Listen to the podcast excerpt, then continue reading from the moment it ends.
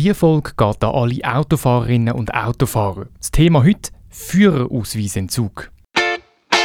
Bist auch schon mal geblitzt worden oder schaust manchmal aufs Handy beim Fahren?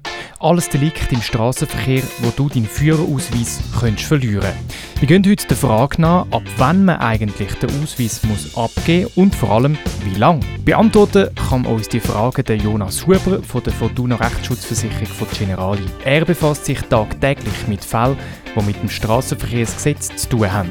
Das ist Rechtsfall, der Podcast von Generali, wo dich über deine Rechte aufklärt.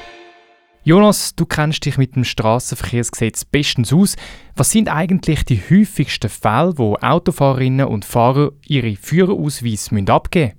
Die häufigsten Fälle sind sicher der Klassiker Tempoverstöß, schnell gefahren, blitzt worden, gefolgt von äh, geringem Abstand beim Hintereinanderfahren, was dann leider auch oft zu Auffahrunfällen führt. Und Alkohol ist halt auch immer noch wieder ein Thema. Ich habe letztens einen Bericht gelesen von einem Autofahrer, der bei Regen auf der Autobahn ins Schleudern gekommen ist und gegen die Leitplanke gefahren ist. Zum Glück ist dort niemand verletzt worden. Das Ding war aber, gewesen, es wäre 120 Stundenkilometer auf der Autobahn. Er ist wegen dem Regen aber nur 100 Stundenkilometer gefahren und trotzdem hat er eine saftige Busse bekommen. Begründung, er hätte das Auto nicht unter Kontrolle gehabt.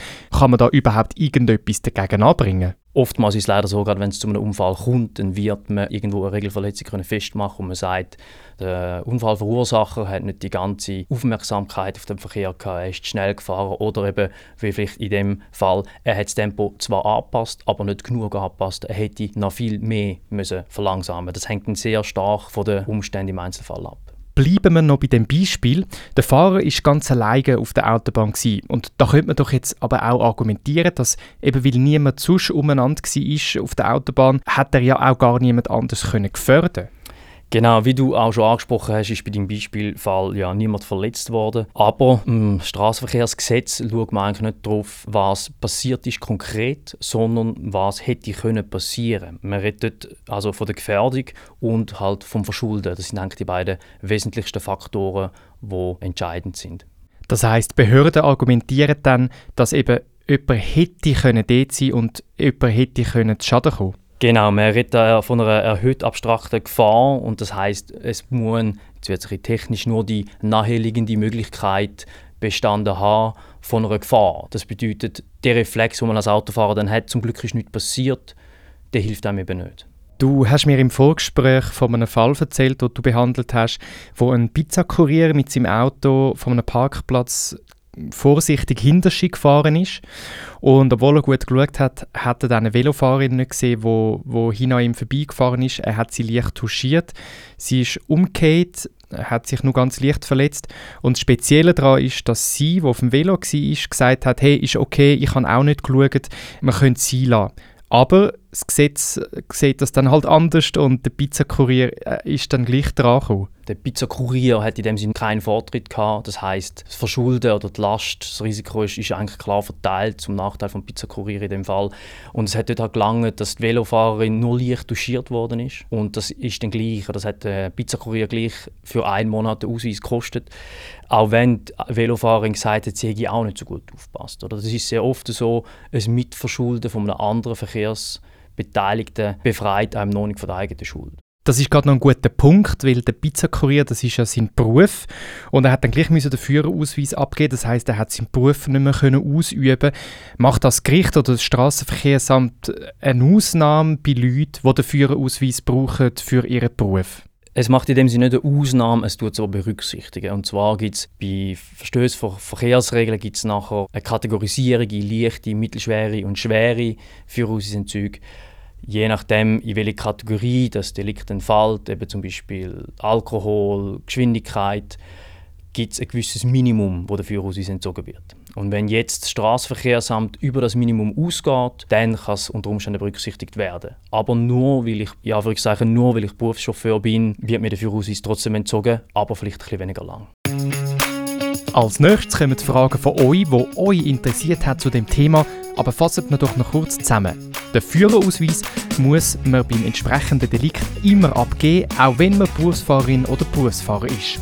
Das Argument, ja, aber der andere hat ja auch nicht aufgepasst, zählt nicht. Das Gesetz ist da sehr deutlich und halt auch streng. Und Auch wenn du Mutterseele allein bist auf der Straße, es kann immer etwas passieren. So, und jetzt zu euren Fragen. Wir haben im Vorfeld umgefragt, was es für Fragen gibt im Zusammenhang mit dem Führerausweisentzug. Da sind ein paar gute drunter gewesen, zum Beispiel die, muss ich meinen Führerausweis gerade abgeben oder kann ich das noch rauszögern? Der Führerausweisentzug kann grundsätzlich sofort erfolgen, aber auch später. Man unterscheidet da im Regelfall vom Warnungsentzug, das heißt dort, wo eben einfach die Fälle, die wir jetzt angesprochen haben, Geschwindigkeitsüberschreitung etc. Dort gewähren eigentlich alle kantonalen Straßenverkehrsämter einen Aufschub. Das heißt, der Führerausweis muss nicht gerade sofort abgegeben werden, sondern erst nach ein paar Monaten. Oder man hat einen gewissen Spielraum. Und wie lange kann man das aufschieben? Ich meine, könnte man sagen, ja, ich mache es in zehn Jahren und in zehn Jahren sagt man dann, oh, aber jetzt ist es ja verjährt. Das ist ein Entgegenkommen von den Straßenverkehrsämtern. Das ist von Kanton zu Kanton sehr unterschiedlich. Soweit ich weiß, ist das Maximum sieben Monate, wo gewährt wird. Und was ist eigentlich die Mindestdauer, wo mir der Ausweis kann weggenommen werden kann? Die Mindestdauer von einem effektiven Entzug ist bei einem Monat. Im leichtesten, besten Fall bei besten Straßenverhältnissen. Und was ist dann das Maximum? Das Maximum ist in dem Sinne eigentlich unbegrenzt. Oder? Also man, es gibt den sogenannten Sicherungsentzug. Das sind so die härtesten Fälle. Das ist dann, wenn man sagt, eine Person ist nicht mehr geeignet, ein Fahrzeug zu lenken. Das kann psychologische Gründe haben, wenn jemand wiederholt durch sehr aggressives Fahren aufgefallen ist. Das kann aber auch medizinische Gründe haben. In diesen Fällen kannst du einen Sicherungsentzug kommen und dann braucht es eigentlich eine verkehrspsychologische oder eine medizinische äh, Untersuchung, wo einem dann die positive Fahreignung wieder bestätigt. Das heißt, man hat dann beispielsweise eine Mindesttour, wo der Führerausweis weg ist und dann bekommt man aber nicht einfach wieder nach Ablauf von dieser Zeit, sondern man muss sich begutachten lassen und erst wenn die Begutachtung positiv ausfällt, dann kann man einen Führerausweis bekommen.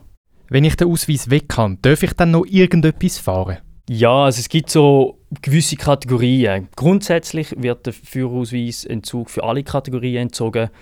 In der Praxis werden zwei Kategorien ausgenommen. Das sind Kategorien G und M. Das eine ist so für den landwirtschaftlichen Verkehr, also irgendwelche Traktoren von, von den Landwirten, die man nicht führen darf. Das andere sind, jetzt mal vereinfacht gesagt, die Töffli-Kategorien und die elektronischen Versionen davon. Also das heißt E-Bikes? Genau, E-Bike bis zu gewissen Leistungen sind dort noch drin. Ähm, genau. Wir kommen schon zum Schluss und dort interessiert es mich, ob du uns noch einen guten Tipp hast, zum Konflikt im Straßenverkehr generell zu vermeiden. Der gute Tipp ist einfach, aber sehr schwierig zum Umsetzen und ich denke, das ist einfach entspannt fahren, sich die Zeit nehmen. Ist mir auch klar und ist mir selber auch schon so gegangen, dass das sehr extrem schwierig ist zum Umsetzen. Die paar Sekunden, die man rausholt, es lohnt sich einfach nicht, wenn man nachher es im Kopf hat oder im Hinterkopf hat, dass man vielleicht monatelang nicht erfahren, dass man vielleicht den Job verliert. Deswegen, es lohnt sich einfach nicht. Übrigens, wenn du gerade in dieser Situation bist, dass dir der Führerausweis weggenommen werden sollte, haben wir dir eine Gratisvorlage für einen Brief als Strassenverkehrsamt zusammengestellt. Dort geht es darum, das gesetzliche Minimum vom Ausweisentzug zu verlangen. Den Link dazu findest du im Beschreibung dieser Podcast-Folge.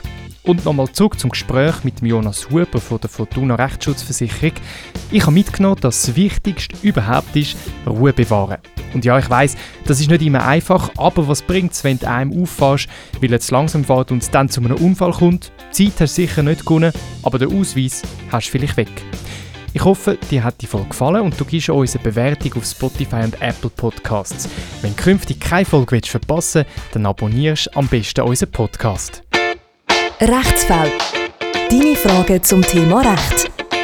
Ein Podcast von Generali.